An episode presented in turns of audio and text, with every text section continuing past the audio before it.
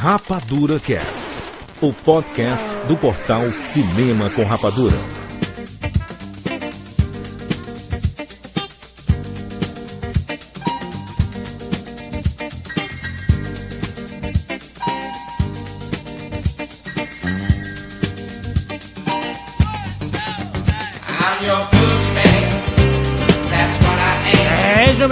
Rapadurianos de todo o Brasil. Está começando mais uma edição do Rapadura Cast. Eu sou o Jurandir Filho e no programa de hoje nós vamos falar sobre os autores e as adaptações. Exatamente. Estamos aqui com o Maurício Saldanha. Ah, Jurandir do céu, aprendendo muito mais sobre fantasia, realidade, realidade, fantasia. Eu não sei, aliás, o quanto de realidade existe na fantasia, a fantasia, o quanto existe de realidade. O autor Eduardo Spohr. Eu tô aqui, é, eu tentei pensar numa frase filosófica com o Maurício, mas infelizmente minha, meu olha só, raciocínio é meio legal. E eu fui só filosófico pela magia e fantasia do teu livro. Bom, tá certo. Ganhei o dia, ganhei. make my day. ah, punk. E também nesse programa você vai entender como funcionam as adaptações de livros, quem procura quem, como é vendido os direitos de uma adaptação, porque o mercado literário brasileiro não ganha o mercado internacional da forma tão fácil, e quando nós teremos uma grande adaptação de fantasia de um livro brasileiro feito por Hollywood. Tudo isso nós vamos conversar daqui a pouco. Antes, vamos para os e-mails e já voltamos.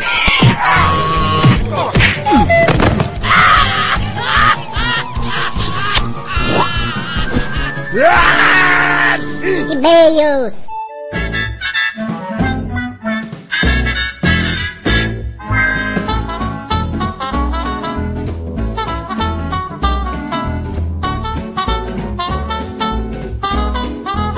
Muito bem, estamos de volta, Maurício de São Paulo. Voltamos a Campus Party.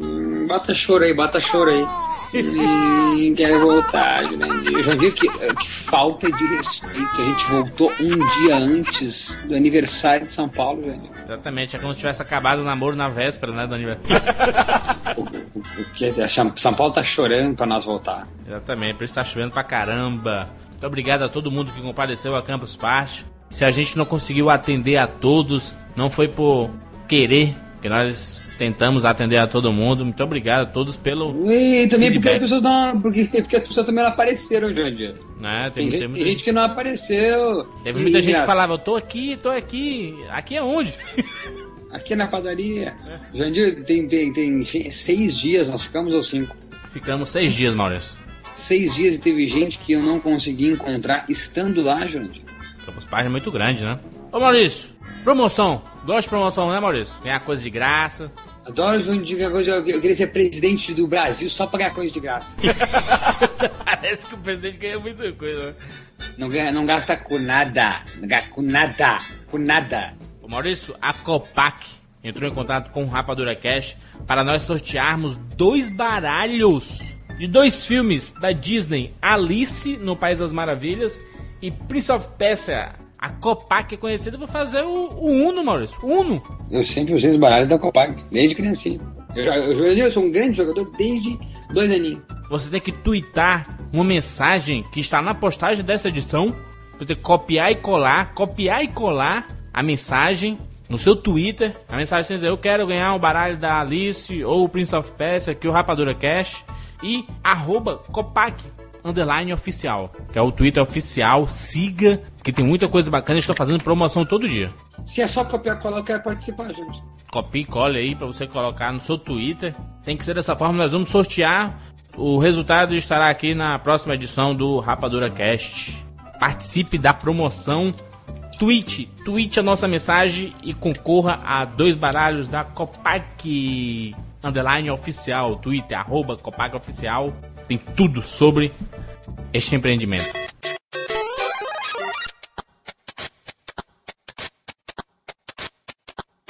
Isso, o cast anterior foi sobre os filmes de baixo orçamento.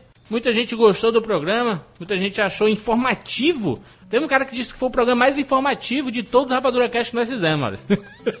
Exatamente, Jurandir. O pessoal se emocionou realmente com o cast por causa que ele empolgou, empolgou. Acho que o pessoal que estava aí com vontade, só assim, uma leve vontade de fazer produção, agora já comprou sua cama, já pagou. Já, 30 vezes, Jandir. Pediu 10 cheques pra mãe, 24 pro pai e tá aí comprando suas camas pra fazer filme.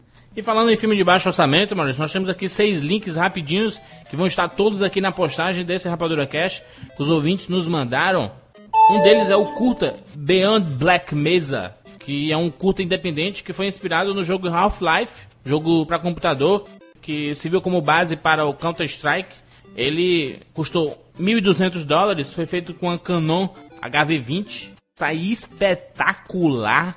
Vejam esse vídeo independente, fantástico, espetacular. É babá, para você assiste o queixo cai no chão. Pedro Mota mandou aqui um filme caseiro, também baseado no Half-Life, só que no Half-Life 2 o jogo. É, o jogo é, é, perfeito também, é no mesmo molde do anterior, só que baseado num, na sequência, né, como se fosse uma sequência não oficial do curto anterior. E o Marco Antônio Silva envia um vídeo de filme de guerra que usa armas de papel. Mas isso pode soar meio tosco, né, Maurício? Arma de papel. Ele, mas ele coloca efeitos especiais nessas armas de papel e parece real. É perfeito. As explosões, os tiros, tudo, o sangue. É uma loucura. Vale a pena aí também assistir esse vídeo fantástico. Então tem três internacionais. Beyond Mesa, o curta do Half-Life 2 e esse Armas de Papel, Guerra de Papel, fantástico. Assistam aí, pra você babar e chorar, porque nunca fez seu filme desse jeito. E agora três links nacionais, isso. O Marcos Vinícius mandou. Ele mandou dois links aqui de curtas que ele fez. Vincent, Vida e Simplicidade. E o curta Duo, que é sobre um guerreiro que quer se aposentar aí, um guerreiro um assassino. Washington Kuipers, 25 anos, Vilhena Rodônia. Ele mandou um documentário sobre a vida dos travestis da cidade dele, lá, lá de Vilhena que ele produziu com os amigos e já ganhou alguns prêmios e participou de vários festivais também. Tem um link aqui na postagem para vocês assistirem. O Guilherme Fizoni mandou um link aqui com um trailer de um curta que uns amigos dele do Rio Grande do Sul fizeram. É um filme de terror, mas engraçadíssimo, terror trash, absurdo. O trailer tá engraçadíssimo, de chorar, de rir, cair no chão e ficar rolando. Ele manda também um link do site que você pode baixar o filme para assistir. O nome do site é Betrug, Betrug, B-E-T-R-U-G, betrug.com.br. Mas assistam o trailer aí, é pra, é pra chorar, tem todos os estereótipos de filme de terror, mulher gritando, canastrão, falas canastronas. Dá pra dar umas boas risadas em pouco tempo aí. É isso então, Maurício, vamos lá. O programa foi gravado na Campus Party, então se você escutar algum barulho estranho, foi o barulho lá da onde estava gravando, Fizemos o possível para reduzir o barulho, mas foi gravado ao vivo, tete a tete. Eu, Maurício e Dudu. É isso, Maurício? É isso, Jurandir. Vambora! Bora! Bem-vindos ao mundo espetacular do cinema! make him an offer again. I'm a cop, you idiot. James Bond. Life was life. You can't handle the truth. Johnny. I'll be back. And the Oscar goes to Rapadura Cast.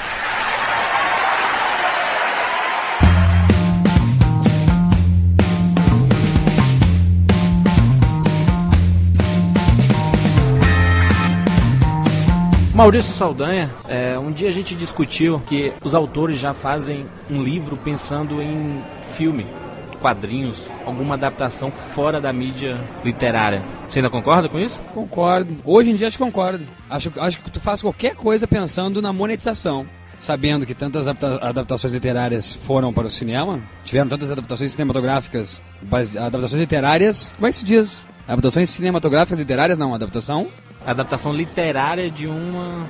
De um filme. Não, adaptação cinematográfica de um livro. É. Tiveram tantos filmes baseados em livros que eu acho que hoje é difícil um autor não pensar nisso. Por que, Jurandir, essa pergunta escrota? Essa, pergu essa pergunta Big Brother? Porque nós estamos aqui com o Eduardo Spor, né? Ah, não tinha reparado. Dudu, quando tu escreveu, tu, tu viveu essa época das adaptações, né? Tu consome até hoje a adaptação. Tu já, quando escreveu a Batalha do Apocalipse, já pensou é lógico que a gente está numa realidade muito diferente. Né? No Brasil é, é, sempre mais complicado, é sempre mais um sonho. Mas Tu pensou um dia que a, a Batalha do Apocalipse ainda pode ganhar o cinema? Ou, ou alguma outra mídia, um quadrinho, por exemplo? nunca pensei, na verdade. Bom, eu acho que quando qualquer obra que você faz, se você tá preocupado assim, você tem que escrever para enfim, se sentir bem com você mesmo, você expressar aquilo que você quer. E até o Guilherme Briggs falou ontem que a gente tá na Campus Party, né? Pra quem não sabe.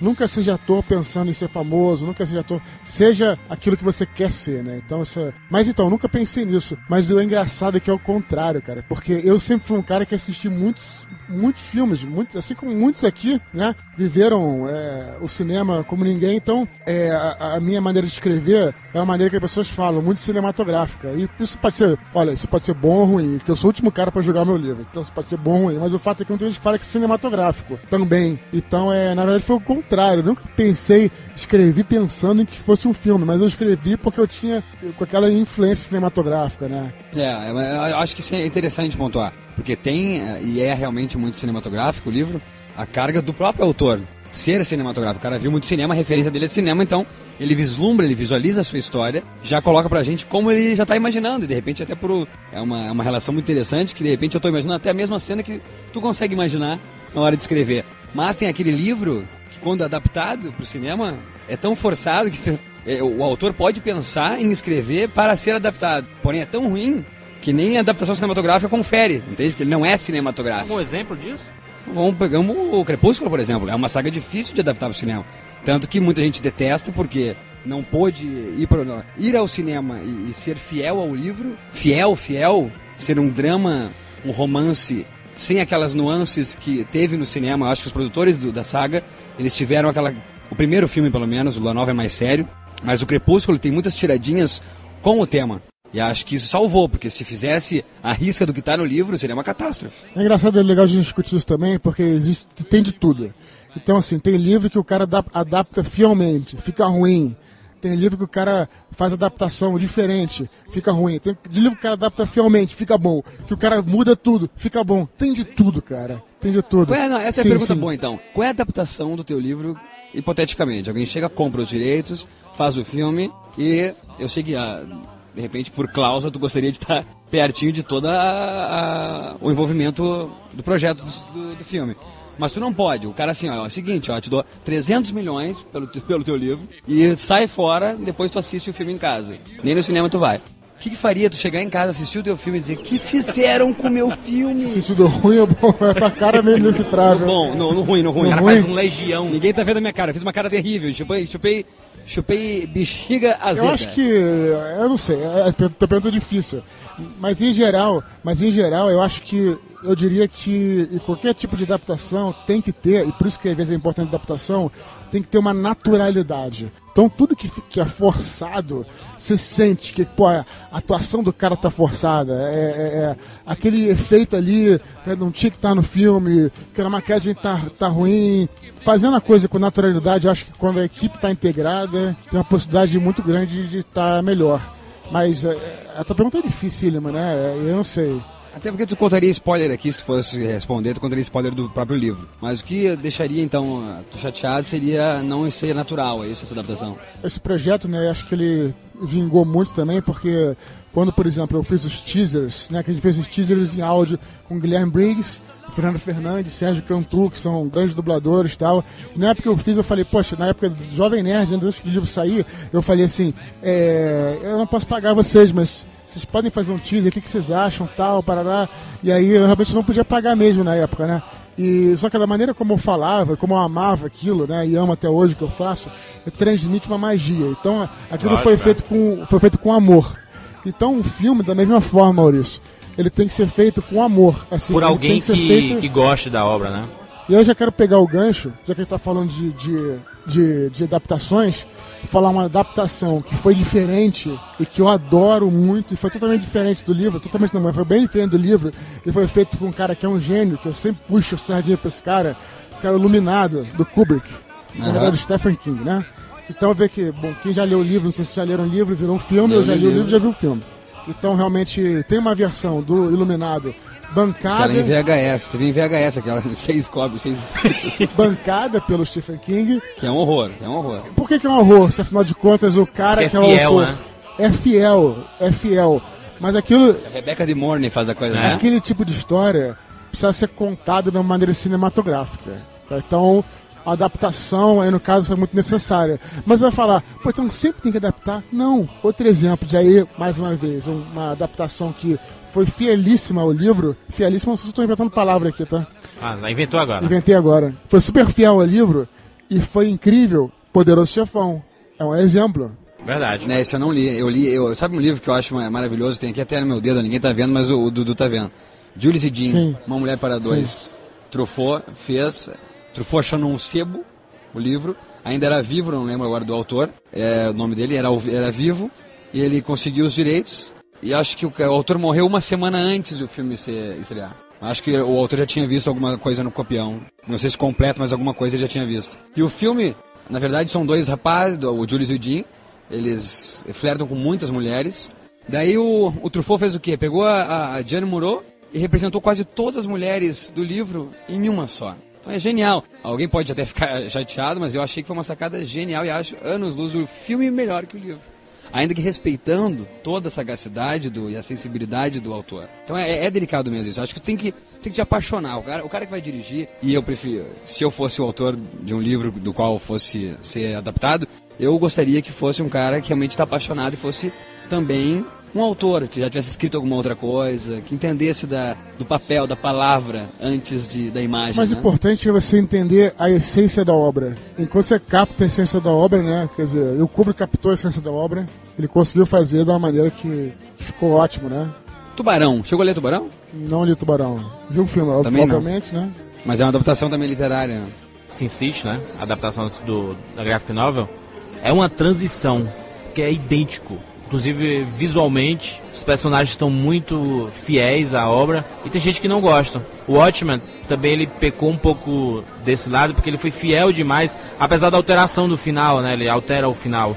O Iluminado ele fez o mesmo, né? O Kubrick mudou o final do filme. Ah, Mudou o final da obra, na verdade, né? E foi por isso até que o Stephen King ele não gosta da. Apesar de ser um filmaço, o autor não gosta da, da- do Iluminado do Kubrick. Outro exemplo diferente que a gente estava até comentando aqui, que é um exemplo até típico, né? Que é no caso do, Código da Vinci. Quando eu li o Código da Vinci, o livro, eu li e falei, cara, esse livro aqui, ele tá com o roteiro pronto pra entrar no cinema. Esse livro aqui, cara, é mole de se fazer roteiro e tal, blá, blá, blá. Ah, mas, mas no sentido de, de ser só cinematográfico? Super, cinematográfico. Ou pensar que ele é comercial demais? Não, cinematográfico. Cinematográfico. O conteúdo dele é todo cinematográfico. É, é, e comercial também, mas eu digo ele é. É, é um livro. pejorativo, é um é, livro. esse sentimento, é, é da isso? seguinte forma, deixa, eu- deixa eu me explicar melhor. Você, quando você. É, num filme, existe um sentido de urgência muito maior do que no livro. Tá? Então, assim, por exemplo, você chega, o cara pode ter tempo de. Sei lá, no filme é muito mais rápido. E o livro, o Código da Vinci, ele tem um sentido de urgência perfeito pro cinema.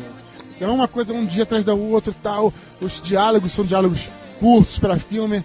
Falei, cara, tá, tá pronto. Vai ter que cortar alguma coisa, mas já tá pronto. Pô, eu, cara, aí quando foi pro cinema, eu falei, caraca, que filme insosso. Eu gostei do livro. Falei, que filme insosso. E aí eu não, você não entendi, não entendi muito bem por quê. Bom, eu, eu hoje em dia eu acho que talvez seja porque, bom, no, no- livro ainda tem umas explicações que ele fala melhor da mitologia e tal, uma coisa, eu não sei, é, do simbolismo, talvez é uma coisa que não tenha sido adaptada tão bem à tela. É uma fórmula, aí voltando, Maurício, ao que eu te falei que é uma pergunta difícil, é uma fórmula que é muito difícil de você encontrar, essa, mas tem que, é, tem de tudo, como eu falei, né? O problema seria de quê? Do Tom Hanks, da, da direção do Ron Howard, ou do roteiro? O ritmo, o ritmo quem, quem dita o ritmo? É quem edita, não? Ah, ah, ah, não, acho que a, a junção dos três, a- do, do roteiro com a edição, com a É isso direção. aí, eu também acho isso. Eu acho que acho que é um filme, acho que é um filme muito comercial. Acho que é um filme de, ele foi pensado já como com um produto final de resultado. Ele não foi pensado, vamos realmente cuidar desse bebezinho, cuidar da moleirinha dele. Não foi pensado nisso, entendeu? Ele já foi colocado para lidar com a sociedade aos seis anos quando entrou na escola, sabe? Não, ele não foi cuidado pelos pais, ele não foi cuidado, amamentado. Ele foi já posto a frequentar a escola. Sempre quando a gente tenta colocar uma fórmula, né, fica complicado, né? Então, assim, a gente tem que colocar também a nossa personalidade ali.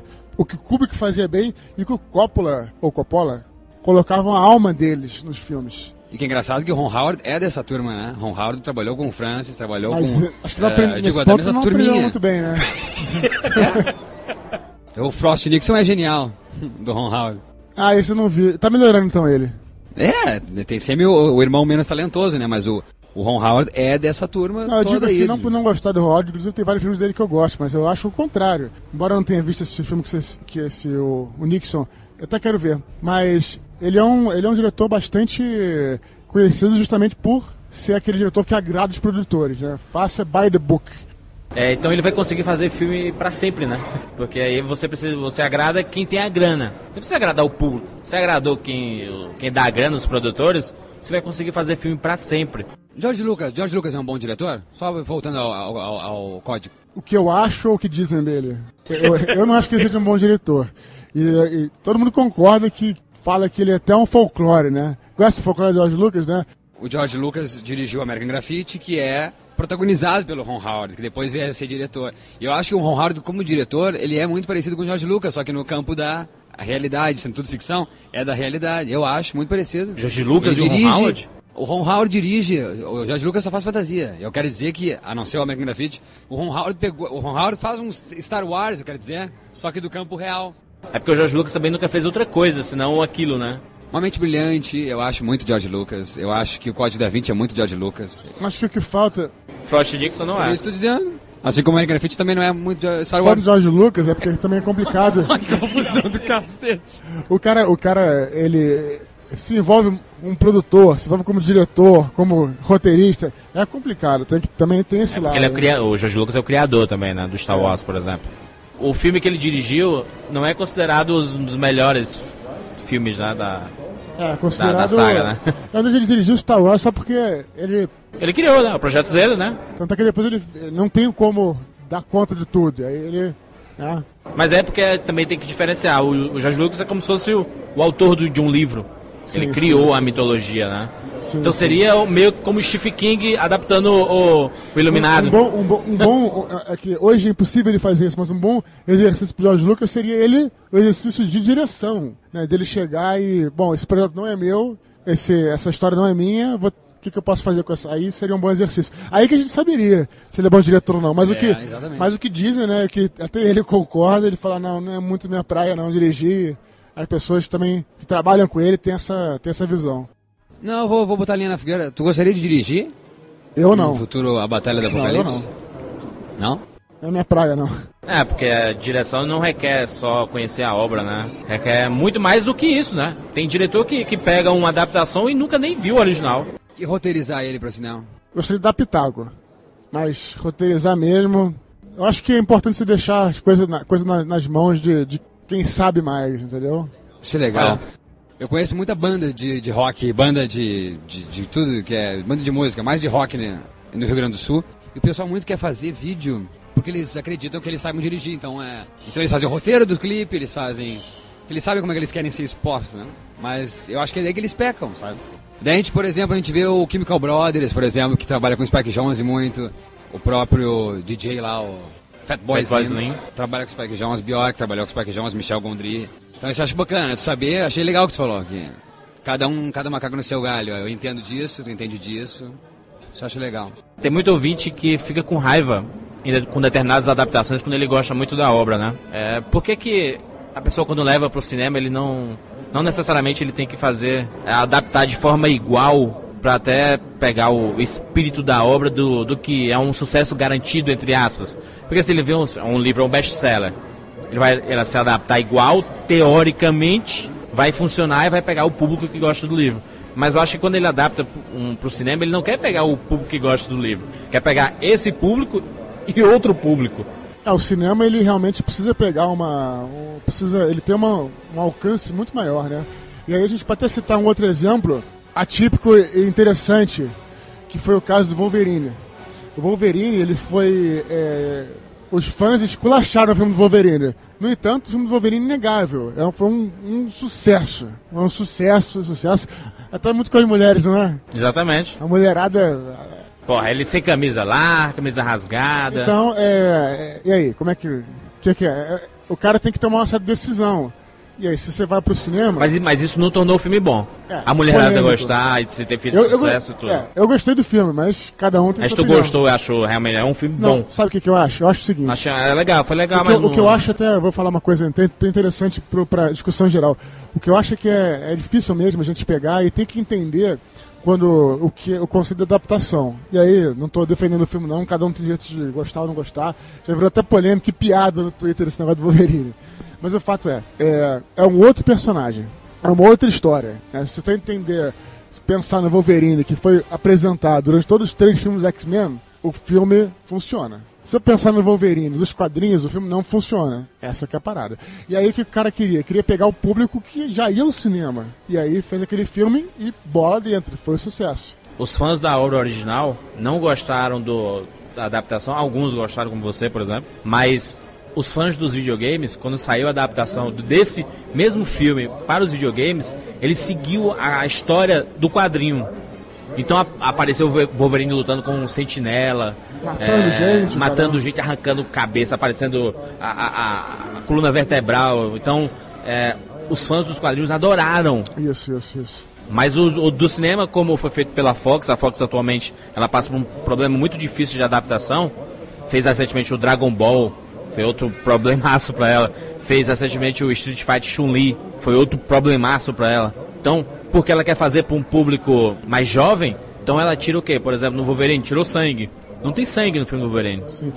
É que esse livro é a primeira pessoa do singular, sempre. Embora o livro não seja escrito na primeira pessoa, mas é, sou eu. Eu estou lendo aquele livro. Então você vai imaginar aquilo que você quer imaginar. É o universo que você. A batalha do apocalipse por mim não vai ser o mesmo a batalha pelo Jurandir, por, por ti mesmo. Agora, quando é cinema, é na primeira pessoa do plural. Nós todos na sala. E para cada um vai ter um efeito. Então o, o realizador ele não pode pensar ah, num, num único indivíduo. E ainda mais se ele, pensa, se ele sortear um, vai ser um sorteio. Vai ser o Jurandir ou eu, ou, ou aqui o Dudu. Então. Eu só queria citar outro exemplo fantástico, que é o Batman, o Dark Knight. Por que, que deu certo o Batman? Eu nunca li HQ, não conheço o Batman do HQ. Sei que existia um Batman do HQ, existia a sériezinha, aquela coisa. Sei da existência das mídias todas. Mas eu gostei por ser muito ah, crível a repaginada que deu o Nolan. Pra mim não fez diferença porque eu não conhecia o, o- a obra original. Então é uma adaptação de algo que eu não conhecia. Conhecia do, ah, o, o Cavaleiro das Trevas? Frank Miller? Então, é, bom, conheci, aliás, não tem. A história, inclusive, da Cavaleiros Trevas não tem Nada a ver nesse ponto, assim. Ele é fiel? Ao, ao, ao quadrinho, só pegou o nome, na verdade, né? Não tem Só absolutamente nada a ver com, com. É outra história, inclusive do, do universo paralelo do Cavaleiro das Trevas. Não sei se vocês conhecem, mas é o Batman mais velho. Que até sondaram uma vez que o Clint Eastwood faria. A gente tem um cast sobre isso, acessem, mas... Então, olha, eu só quis dar o exemplo dele porque é interessante, né? Não é, não me pegou por causa da fidelidade ou da infidelidade, pegou por causa do, da- da- do, do que eu acredito que seja um bom filme, assim como o Juras, e contigo por quê? Cara, eu não gostei muito do Dark Knight. Ah, olha só. Na verdade, não gostar é, é, uma- é meio, é meio forte. Eu gostei do filme, mas eu acho que eu gostaria de outra maneira. E aí, porque a minha. Mas aí, e aí eu vou de encontro ao que você falou. Por quê? Porque a minha visão de Batman era diferente. E aí, onde, por exemplo, eu fui tranquilo com o Wolverine, que eu fui com mente aberta, no Batman minha mente estava fechada. Ah, Wolverine, tu não tinha um personagem ainda fechado, não. o Batman, pra mim, eu, eu já Tá tinha o que eu queria. Era- era o vou quê? te dizer até o, o Era o Batman do Tim Burton? Lá. O Batman, não, não, não, não. Pelo contrário, é o Batman do, do Dead End. Que é um Batman, por exemplo, que não usa armadura. Colan. Exemplo. Mas, mas ficou maneiro o colando do cara, por incrível que pareça. É? Já viu o Dead End? Já viu o Dead End? Ah, eu vi, os- perdão, só viu o O curta-metragem. metragem que parece os olhos do predador do caramba. Isso. Então, aquela imagem. Quer dizer, a história é bizarra, né? Mas é. Aquele é aquele o Batman. Bate-cinto É, clássico, é, é. aquela coisa. Mas o filme é. é mas é maneiro, amarelo, cara. Tem umas ampolas, tem umas ampolas, é. uns tubos de ensaio. É, é a minha visão mais fantástica um pouco. E o Nolan traz a coisa pro lado mais. Eu tenho uma visão mais fantástica do Batman nesse sentido. Tu, tu gostava disso, do, do personagem Olha o fantástico? livro dele, rapaz. Não, não, mas eu, eu entendo, porque o que tu falou é que uma, uma das coisas que tu mais gostou é porque ele é crível. O crível não é o fantástico. Isso, É, o, isso, é o isso. que mais se aproxima do Não, real, entendeu? Isso, isso, é. Isso, isso. do universo É isso aí. Eu não gosto do Senhor dos Anéis, por exemplo. Você é polêmico, então? É. Eu não gosto do Senhor dos Anéis. Não, não é polêmico. Eu acho que você. é, O, o que é importante é você falar o que você, o que você realmente acha, cara. É, não, é porque eu sou, eu não sou mesmo dessa coisa do- da, da fantasia, não me pega. Então, Não é da fantasia, tu adora Harry Potter, não entendo isso. não sou muito da Crepúsculo, fantasia. eu acho que Crepúsculo tem lobisomem, vampiro, isso tudo é fantasia. Tu é uma incógnita, Maurício. Não, lobisomem tem lugar que tem lobisomem. Tony Tem Ramos, lobisomem. na Globo. O Batman não tem, né? o que que é tem? ó? O que que é? Gostou do que que é? Gostei. É, o, é engraçado que uma coisa do Batman, por exemplo, no primeiro filme, o Begins, é uma coisa que, que me incomodou, e aí, e aí, como eu tô te falando, é uma coisa só minha. Que eu, como era Batman Begins, cara, eu queria ver uma luta dele com os mafiosos mesmo, uma coisa sem armadura, sem- é que eu queria. Aí você faz a, minha, imagem, né? Porque eu tinha imagem do Batman, eu não consegui me desprender. Erro meu. Não tô falando pra ninguém, né? Erro meu, eu admito. Pronto. Mas é isso, né? Então, esse foi o motivo, né? Agora, mas voltando àquilo que você falou, Jurandir, uma coisa que é maneira, que eu, bom, eu trabalhei anos com publicidade, e uma, uma coisa que eu aprendi na publicidade foi a importância da pesquisa para você identificar o teu público. né? Então, é, só voltando pro Wolverine para exemplificar, por que, que o filme e o game foram totalmente diferentes? Pô, meu amigo, porque públicos totalmente diferentes. Exatamente. Você vai no cinema, vai a tua avó. Mas é aquele cara que joga, que vai ao cinema e que lê. Aí ele vai achar o videogame bom, o Esse filme é uma cara, merda e o é, quadrinho e ótimo. foi exatamente isso que aconteceu no nosso meio. Que, a, que o nosso meio de podcasters que vêm com a internet, gostam de quadrinhos, exatamente isso que aconteceu. O cara gostou do quadrinho, achou, adorou o game e achou o filme horrível, né? Agora, a vovó nunca vai mexer num game. Ou se olhar o cara, que isso, muito violento. Mas a vovó vai ao cinema, a titia vai ao cinema. E é, né? Então os caras, estrategicamente, os caras acertaram, não tem dúvida. Tanto é que todos os produtos foram um sucesso. O game foi um sucesso. É, e cada público é específico ali, É, né? isso aí. Assim como fosse música também do Wolverine, seria uma outra... Isso, isso, isso. Um outro Isso tipo aí, de é produção. Até porque seria assim, ó. A não ser que, e isso eu acho que o George Lucas às vezes faz parte, né? A adaptação de série de Star Wars, ele tá envolvido. A adaptação do game também tá envolvido, né? Ele tem que dar o carimbo dele, né? Mas eu não sei se no caso do Wolverine, por exemplo, se o mesmo responsável tá lá pra dar o carimbo é só quem tem os direitos lá. Ou se é o criador da obra, sabe? Até porque, até porque são roteiros diferentes. Porque não é a adaptação do filme pros videogames. Já chupada de lá, isso, já o resultado Exato, de lá. exatamente, exatamente. Exato, tu viu interessante? Não tinha pensado nisso. Exatamente, o game já é resultado da adaptação, sai da matriz que é o HQ, mas vai pro cinema. E o game é passando por esse todo esse ciclo, né? Como você falou, um produto, né? Os caras querem ter que vender o produto. Então, O, o que tu considera a Batalha do Apocalipse pra ti? O que ele é pra ti? o que, que ele é pra mim? É, você diz artisticamente, assim, o que que- Artisticamente, romanticamente falando, Não, eu acho que- pessoalmente falando. É, bom, ele foi é, quase como uma obra que juntou é, tudo aquilo que eu tinha pensado durante toda a formação do meu caráter, infância, adolescência e tal, e todas as coisas, todos os conjuntos de coisas que eu gostava, eu coloquei ali. E aí quando você faz isso, você coloca a sua alma, literalmente, assim, na, naquela, naquela obra, naquele, naquele livro.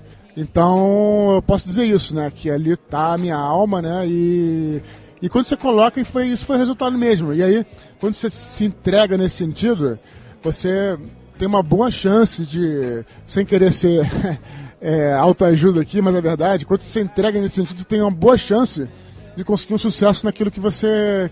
E foi isso que acabou acontecendo, né? Porque era original. Original que eu digo, não original, que é uma coisa nova, mas é. Era genuíno, Genuíno, era- era perfeito. isso. essa é, essa era, era a palavra que eu estava procurando.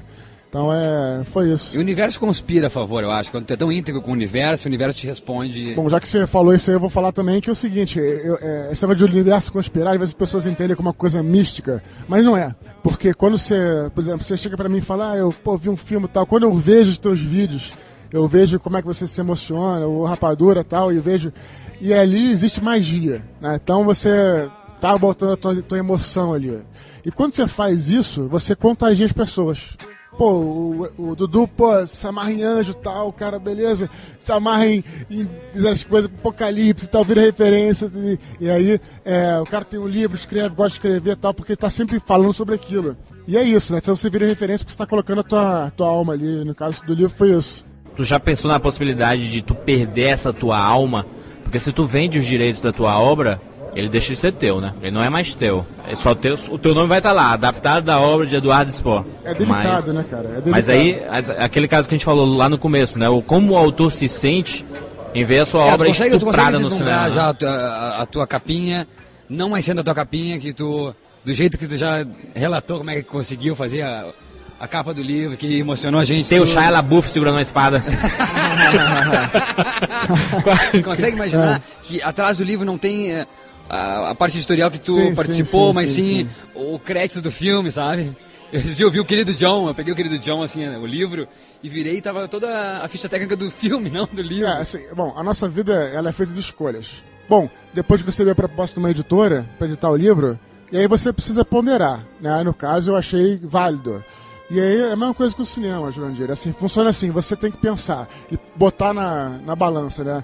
Ok, aquela obra vai deixar de ser sua nesse sentido. Na verdade, é sempre sua, tem direito autoral. Mas, né? Por exemplo, hoje em dia eles podem mencionar a capa, eu não posso falar nada da capa. Um exemplo, né? Então, é, você pode pagar para ver, né? E você vai ponderar, será que e qual é o outro lado disso? O outro lado é que a tua obra pode atingir muito mais gente do que atingia antes.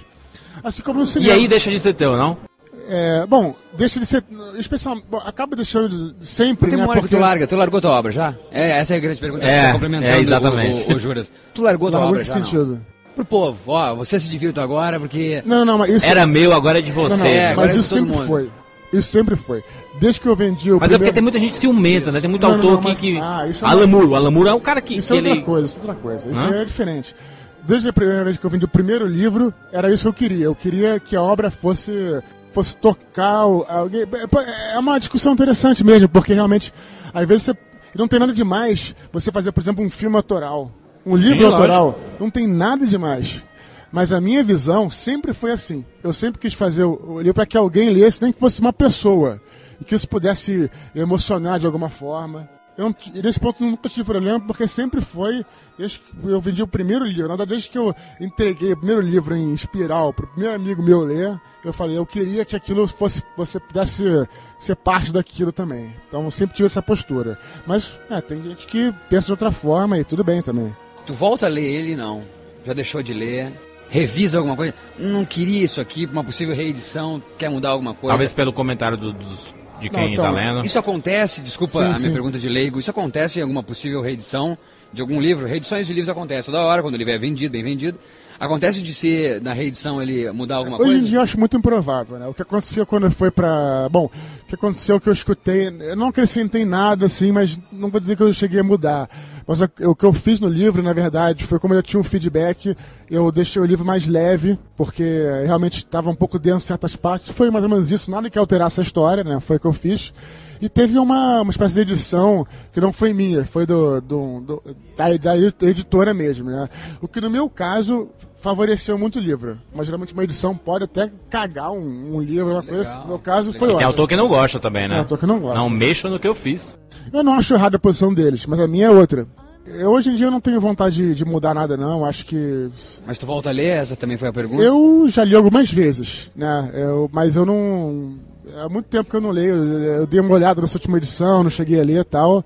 Agora eu já, já li algumas vezes, sim. Especialmente no processo, né? Mais próximo, né? Não, mas é que fazia parte dessa pergunta da, de se tu largou. Largou o teu bebê já. É, hoje em dia eu acho que sim. Largou. É. É, porque eu- quando, quando eu perguntei sobre a questão da, da adaptação, e a gente falou até antes que é um. É muito difícil uma obra brasileira ser adaptada, principalmente do gênero, que não, não tem muito precedente, né? Não tem. Não existem obras do gênero fantasia assim. Até existem, mas. É, quando, quando tem a obra da fantasia, é mais do lado infantil, né? Da, no Monteiro Lobato tinha muito isso da fantasia, na fantasia do interior, da, da nosso, do nosso folclore. A gente tem, uma, uma- uma- a gente tem muita fantasia regional. Regional, muito regional tem muito. muito, né? Não é nem, nem, nem infantil, é regional. O caso da Alta Compadecida. O que acontece é que não existe, você está certo, né? Eu tive lá em Porto Alegre, e aí uma palestra que eu, que eu tava lá, e aí uma menina falou assim, pô, a gente tá aqui no espaço. Tava eu e mais dois autores de fantasia, que é o Leonel Caldela e o Rafael Dracon. A gente tava no espaço lá no- na Feira do, Livro de Porto Alegre, Que não são, só deixando claro que não são autores de fantasia são autores regional. de né? fantasia adulta, tá? Adulta, né? Que são, né? E aí ela falou assim, pô, mas vem cá, a gente tá aqui no espaço que é o espaço infantil. Quer dizer, então hoje em dia, Bra no Brasil existe isso ainda, né? Uma, uma, uma coisa de relegar. O tudo que é fantástico é uma coisa de criança. É. Né? Então, mas isso aí.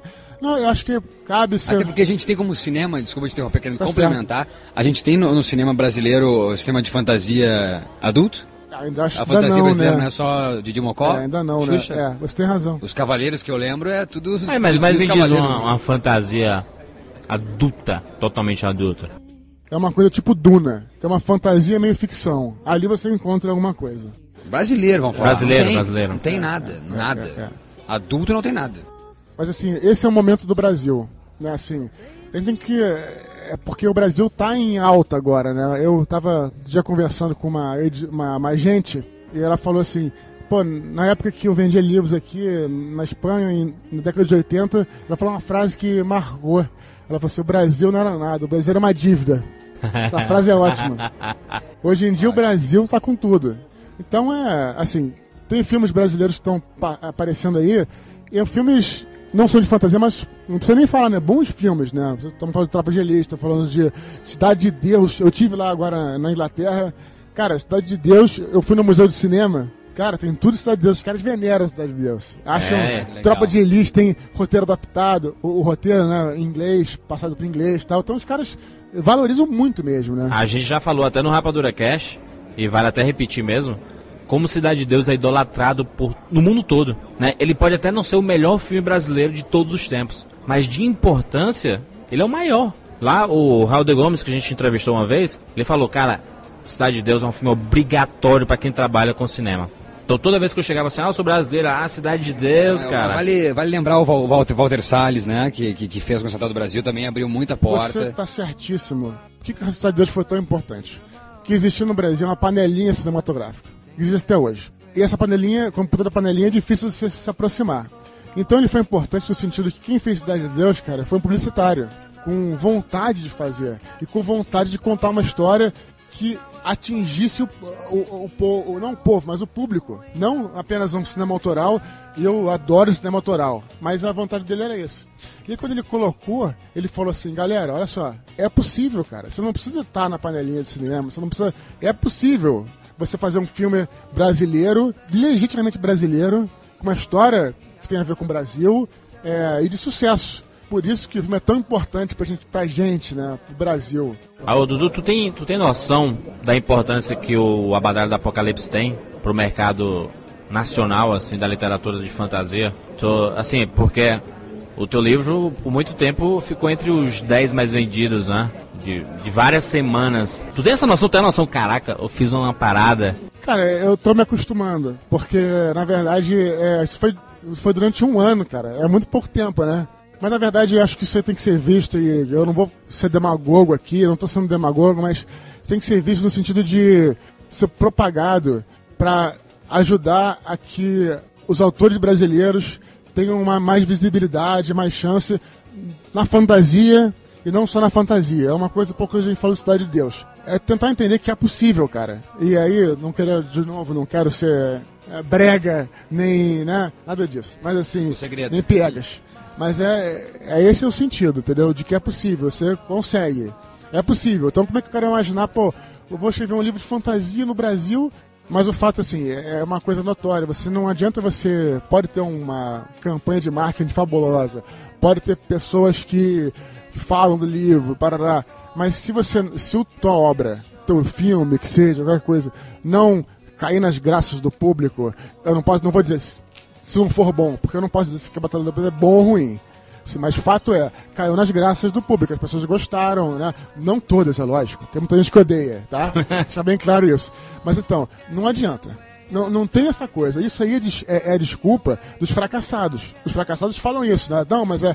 Culpam, culpam tudo. Falam que não, é porque ele, ele tem pistolão. Porque ele tem pistolão, porque tem propaganda, porque não sei o que e tal. Não é por aí, cara. É assim, você, a obra pode fazer um sucesso inicial, mas se ela não se mantiver, se ela não agradar as pessoas, qualquer obra. Ela, então, não, isso não, não, não tem essa, essa conversa. E mais uma vez, não estou julgando o livro sendo bom ou ruim, é, tô, é um fato, né? Então, assim, Mas é interessante é isso, que a pessoa, quando quiser fazer a sua obra, faça a sua obra, que vai ter, a trajetória vai se abrir igual. Isso, se for isso. com a alma, se for de Isso, coração. Esse é o ponto, esse é o ponto, Maurício, esse é o ponto. É o ponto do Estado de Deus. Esse é o ponto. É o ponto de você. Não, eu não vou escrever, porque no Brasil é, eu tenho que escrever uma coisa que seja igual a, a um livro de autoajuda, tava. Ah. Não, cara. Você vai escrever e você tá colocando sua alma naquilo e vou dizer mais. E mesmo se você não vender, cara, você vai estar fazendo aquilo que você gosta. Então não tem que se preocupar com essa paz. história. Então, mas é possível. Então o sucesso, ele é isso. O sucesso é, pra, serve para isso. O que diz, "Su- o único lugar onde sucesso vem antes do trabalho é no dicionário. Então, Exatamente, é. trabalhe, vai ter É, sucesso. é, É, mas muita, mas muita gente quer produzir um livro desse pra ganhar dinheiro, né? Claro. É, mas 90% das pessoas, não? Tu já ouviu isso? Aí, Dudu, conseguiu o que tu queria, hein? Tirar um dinheirinho. Tá com dinheiro Tem no gente que não bolso, hein? que acha que tu fez uma coisa comercial pra ganhar dinheiro só. Bom, essa- quem não acompanha minha trajetória pode até pensar nisso, inclusive é engraçado, porque é uma pergunta engraçada, porque estamos na onda dos anjos, né? A onda dos vampiros, literatura. Aí vem a onda dos anjos. O que acontece, né? Tem essa onda. E aí, a, batalha foi escrita em 2005 e foi lançada pela primeira vez em 2007. E aí até eu fico ocupando os tweets, né? E o cara falou, pô, que absurdo isso aqui, o cara vem na onda dos anjos e é oportunista, o cara não sabe que o livro já está escrito há muito mais tempo. Então as pessoas realmente que não têm conhecimento. Mas é, também tem o seguinte, Maurício, é, é- faz parte, você não pode se, se abalar com isso, porque no momento que você no momento que você está colocando o seu trabalho, está se expondo publicamente, você Lógico, vai é. ser criticado, não tem jeito. Então, Mas às vezes mas irrita, mas faz parte, óbvio, do, do- do- do trabalho de Jedi, se conter com isso. Mas às vezes irrita mesmo o cara não conhecer a tua trajetória e ficar dando palpite e hoje em falar, dia não né? me irrito não, cara, É. sabe? Sinceramente não me irrito, mas Porque tu já é um Jedi. sou um padawan. Agora, Dudu, pra, pra gente finalizar, é, eu tava conversando contigo, acho que da- das últimas três, quatro vezes que eu, que eu falei contigo, eu perguntei, e aí, cara, vai ser traduzido pro inglês? Porque a abertura de mercado comercial, principalmente pra adaptação, é lá fora, né?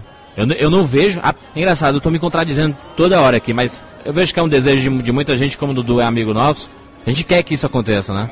Mas, por exemplo, eu vi o Nosso Lar, a adaptação do livro do Chico Xavier, mas aí tem um momento lá que aparece o limbo, né?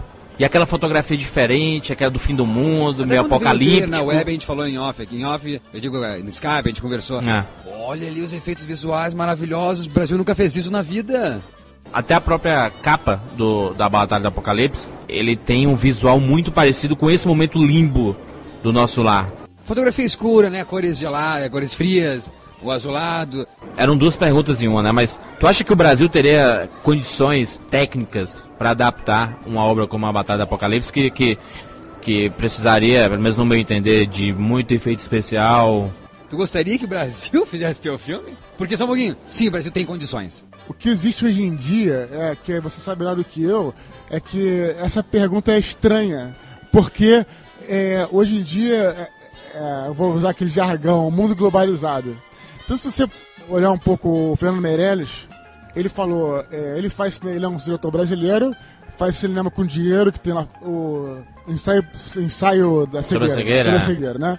E gravou em São Paulo, é um diretor, né? Muito no Canadá também. É, só que ele fala, é, eu já faço, é, eu, fa, eu filme, é, filmando em inglês. Por que inglês? Ele falou, porque você é antipatriota? Não, porque em filme inglês já, já vende, já vende direto. Então essa pergunta é, é difícil, eu te dizer, porque nada é muito exclusivamente brasileiro. É preciso, é, é preciso ter uma captação, né? Uma, um filme é interessante ter uma captação do exterior. É o- o- a- acho que o, o diretor brasileiro tem toda a condição de fazer, tem toda a condição de ser feito no Brasil. O dinheiro pode vir de vários lugares. Então, é, essa pergunta hoje em dia está cada vez menos perdendo sentido. O que eu, que eu penso muito é que o próprio nosso lar, toda a parte técnica, tem muita gente de fora. Quem fez a boa parte técnica é, é- é de fora. O Tropa de Elite, quem fez a maior parte do- da, da parte técnica, dos tiros e etc., é de fora. É isso. Isso. Eu, eu fico pensando assim, porque como tu falou da, da globalização mesmo, né? não existe muito filme brasileiro. É brasileiro porque é feito no Brasil. Isso, isso. Mas a equipe não é necessariamente brasileira, né? Isso, isso. Mas aí a, a minha pergunta é assim, porque a Batalha do Apocalipse ainda não foi traduzida pro Isso, inglês. é. Que aí talvez aumentaria as chances dele ganhar uma grande Esse- adaptação, de cair nos olhos de uma, de uma produtora, ou de algum roteirista ler o livro e falar, caraca, vou fazer um roteiro, entendeu? Dele. Esse negócio da adaptação pro cinema é interessante porque eu nunca. Eu sou um cara muito pé no chão e eu acho que essa é a postura que eu tenho diante da vida e cada um tem a postura que quiser. Assim, eu, eu vivo. Minha postura é. Eu vivo cada, cada etapa, né? Então, até mesmo no processo criativo, eu vou escrever um capítulo, não vou ficar pensando, cara, eu vou ter que terminar esse livro. Não, eu tenho que me concentrar em terminar um capítulo. Também, e assim. né? Hoje em dia, é, então, eu, primeiro estava concentrado em lançar o livro, depois concentrado em lançar para uma editora tal, e, e enfim. Então é. Eu nunca parei para pensar, é uma coisa de cinema. Para mim é uma, uma realidade, uma coisa muito distante. Até hoje é uma coisa muito distante, um- uma coisa de cinema.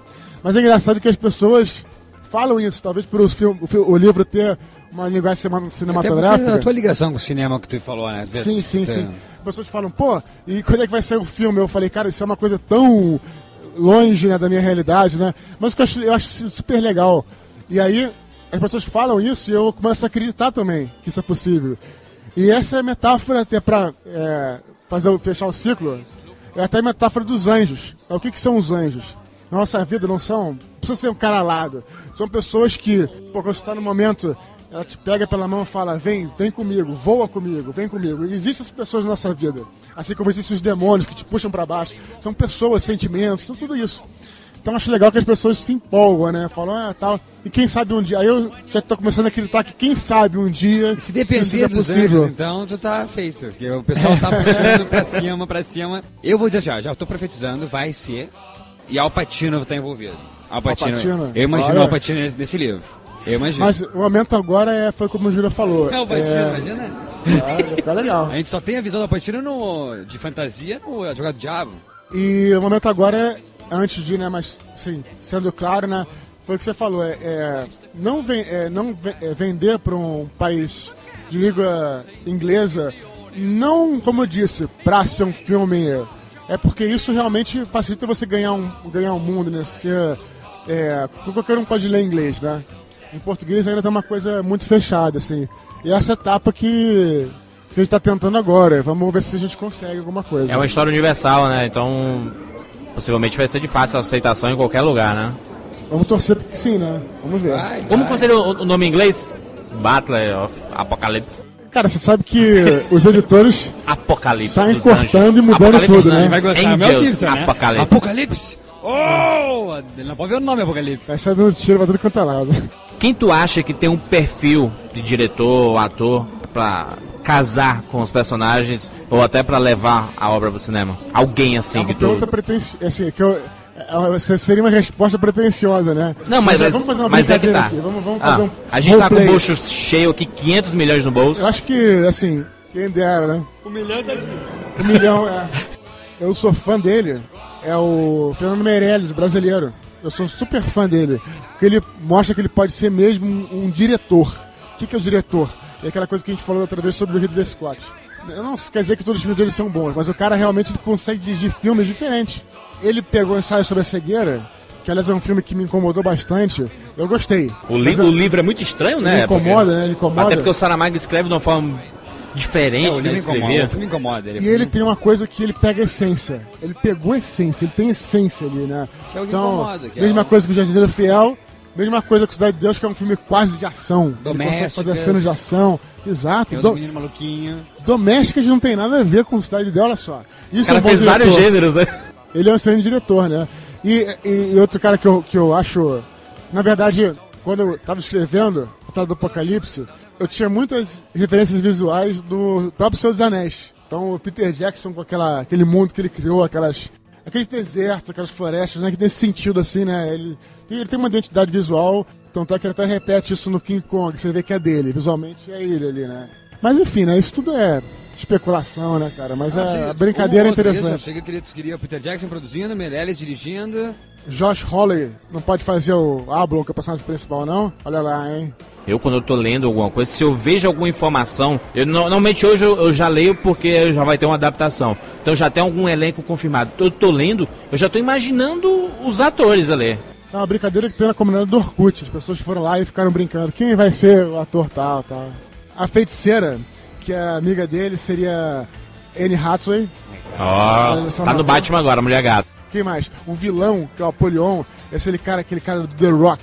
Como é que é o nome dele? O- Jo- como é que é? Do Dwayne Johnson. Esse cara, esse cara é bom pra caramba. Cara de mal, né? Sim, certeza. Foi legal, foi bacana, foi, foi, foi mandando. Muito obrigado, Dudu.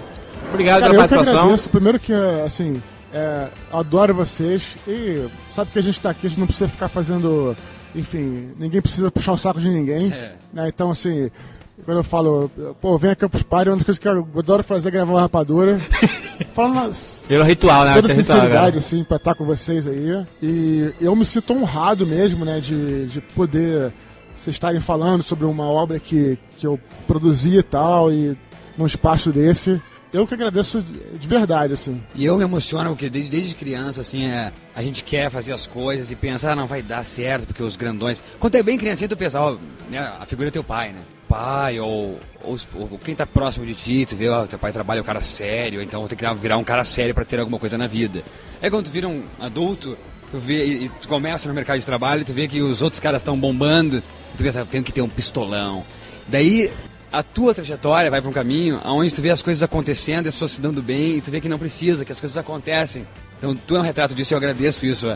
Ah, tu só faz ah, esclarecer uma coisa que lá atrás eu achava que seria ficção, conseguir dar certo. Então, pessoalmente, ver alguém dando certo e dando. E, e acho que vai dar muito mais certo. Desejo e acho que vai dar muito mais. Estou vendo isso. É de um presente que, é, que, é, que chega a beirar a ficção, a fantasia. A fantasia. Entendeu? Então isso é um presente que eu só agradeço. Muito mesmo, agradeço. Nas melhores lojas do Brasil, a Batalha do Apocalipse. e se a distribuição for boa, nas piores também. Exatamente. É isso aí, até semana que vem. Valeu, galera.